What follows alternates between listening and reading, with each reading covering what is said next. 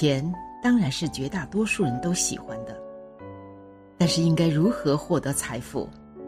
这个问题，学者们在探讨，金融专家在研究，普通百姓也在琢磨，但没有哪个方法能绝对有效。钱财究竟从何而来？让我们来看看佛法是如何解答这个问题的。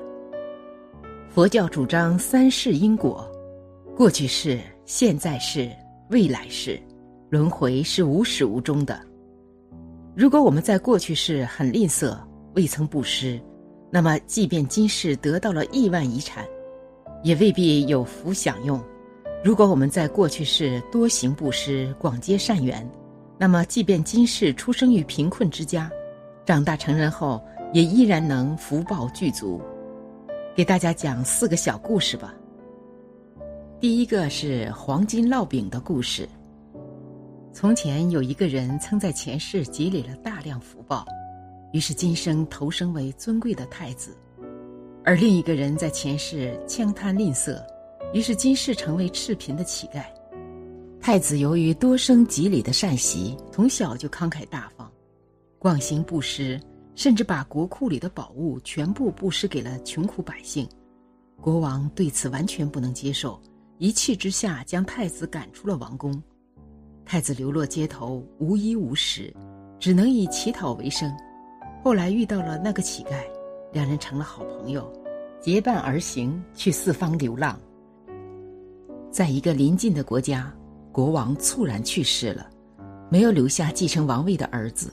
大臣们非常焦急，开始四处寻找，想找一位福德具足的人来继任国王，管理国家。这一天，太子和乞丐流浪到这个国家，太子走累了，躺在一棵大树下休息，乞丐则出去乞讨了。这时，几位大臣正巧路过这里，他们看到了在树荫下熟睡的太子，并发现了一个奇景。太阳虽然一如既往的缓缓移动，而大树的影子却一直没有离开过太子，始终在为他遮挡阳光。大臣们欣喜万分，认定太子是有大福德的人，于是把他叫醒，迎请他做了国王。太子当上国王后，心里一直惦记着乞丐，想让他也过上富足的生活，可一时又找不到他。于是太子想了个办法，他烙了几张饼，在其中一张里暗暗加进了黄金，派一位属下拿着这些饼去寻找乞丐朋友，把饼送给他。属下四处寻找，终于找到了乞丐，把那些烙饼送给了他。乞丐拿过几张饼，一张一张掂量，发现其中一张分量很重，他不知道里面夹着黄金。反而认为那张饼没熟，是夹生的，于是就把这张饼还给了属下。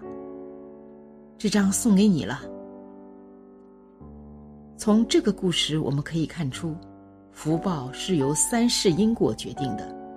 就像这位太子，他虽然失去了自己国家的王位继承权，却当上了邻国的国王，这是因为他前世福报具足的缘故。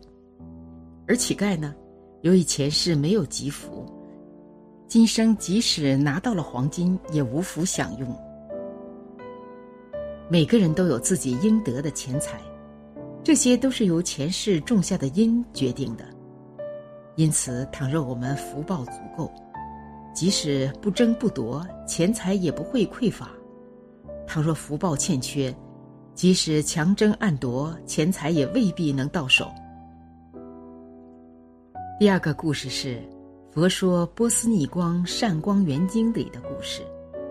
波斯匿王有个女儿叫善光公主，是波斯匿王的掌上明珠。一天，波斯匿王对公主说：“女儿啊，你生长在帝王之家，如此荣华富贵，应该感谢我才是。”但善光公主信奉佛法，认为罪福乃自作自受。因此，回答父王说：“我之所以身为公主，并不是托父亲之福，而是因为我自己前世积累的福报。”波斯匿王听了很生气，为了要证明善光公主的观点不对，便将她嫁给了一个年轻的乞丐。可是善光公主与乞丐结婚后，却在乞丐的破屋下面发现了大量宝藏，后来的荣华富贵一点也不亚于波斯匿王。第三个故事是释迦牟尼佛前世的故事。释迦牟尼佛在因地行菩萨道时，经历了三大阿僧之劫的修行历程。曾有一世转生为一位太子，名为智美根登。智美根登从小就喜欢布施，不仅把所有金银财宝都布施给了穷人，还把他父王视如生命的珍宝——普天之下独一无二的如意宝布施给了邻国。国王发现以后，龙颜大怒。立刻把智美根登和他的妻子儿女都流放了。在流放的路途中，智美根登继续布施，不仅布施了妻子，甚至把儿女也布施了，独自一人住在深山。后来又有人来索要他的眼球，智美根登毫不犹豫地把自己的眼球也布施了。智美根登太子真诚勇敢的布施行为感动了天神。天神现身在他面前，问他有什么愿望，天神可以帮他满足。智美根登太子回答说：“我只有一个愿望，愿一切众生悉皆度脱生死苦海。”天神极为感动，在天神的愿力之下，智美根登不仅恢复了视力，还具有了天眼通。他的妻子、儿女还有如意宝也都被陆续归还了。父王得知这些情况后，既感动又高兴，于是迎请太子回国，继承了王位。所以，如果我们能像智美根灯一样，懂得放下，愿意真诚布施，一心利他，福报不仅会失而复得，而且会变得更多更大，同时还会感动和影响无数有缘人。俗话说：“人非圣贤，孰能无过？”由于我们凡夫恶习深重，所以很难立刻做到广行布施。也许由于一时的冲动，我们不慎陷入了财产纠纷，做下了恶业。但如果能及时忏悔，努力改过从善，恶业也能转化为善因。第四个是在藏地有一个广为流传的关于财产纠纷的故事。白教祖师密勒日巴尊者的人生经历。尊者的父亲是一位成功的商人，家境殷实，财产众多。尊者小时候与父母、妹妹过着幸福美满的生活。在尊者童年时，他的父亲不幸患上重病，临终之前，他留下了一封遗书，把财产委托给尊者的伯父和姑母代管，并要求他们在尊者成人以后。将财产全部交还给尊者。尊者的伯父和姑母表面上答应了，但在后来，他们不但没有按照遗嘱去做，反而还把属于尊者以及他妈妈和妹妹的财产私分了，并把尊者一家三口赶到破旧的小屋，强迫他们从早到晚不停劳作。他们干的是牛马的活，吃的是狗吃的饭，饱经折磨，备受欺凌。在忍无可忍的情况下，尊者的母亲一心想要报复，于是用最后一点财产送尊者离开家乡，去远方学习诸法。尊者历经千辛，终于学会了诸法。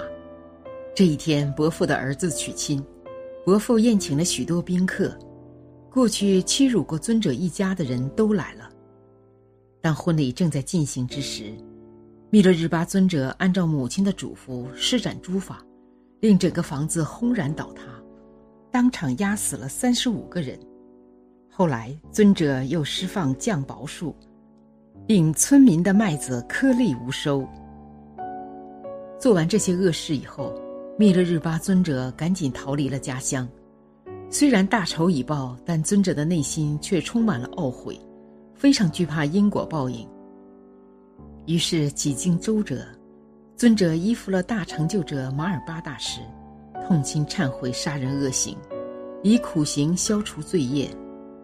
后来在马尔巴大师的引导下，尊者独居山洞，无衣无食，在常人完全无法忍受的恶劣环境中，历经磨难，精进苦修，最终获得了至高无上的成就，寄身成佛。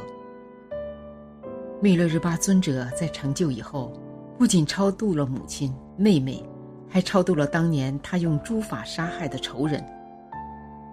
从这个故事看，如果没有尊者与伯父伯母的财产纠纷，尊者就不会去学诸法，也就不会杀害那么多人，更不会产生忏悔心，升起寻找一位上师的强烈愿望。当然，最终也就不会寄身成佛了。可见尊者的无上成就，真的是来自那些伤害过他的人。所以，即使我们一时不慎陷入了财产纠纷，只要能改恶从善，恶因也能成为善业的缘起。读了这四个故事，我们要对钱财建立起一个正确的观念：对钱财不必过度贪执，更不能为了钱财而丧失道德。钱财与道德相比。道德更重要，因为道德是钱财的根本，利他是福报的源泉。如果我们能孝顺父母、宽厚待人，凡事多为别人着想，把利他当作为人处事的原则，我们一定能获得巨大的福报，成就伟大的事业。进一步说，如果我们的心能与佛法相应，必能获得三宝的加持，天龙护法的护佑。周围的人也都会支持我们，这样我们的未来一定会像菩萨一样快乐而自在。好了，今天的分享就到这里了。夫盛必有衰，和会有别离。希望此次相遇能给大家带来收获。如果您喜欢本期内容，请在视频下方点个赞，或者留言给出您的建议，还可以在右下角点击订阅和分享。您的支持是我最大的动力，咱们下期不见不散。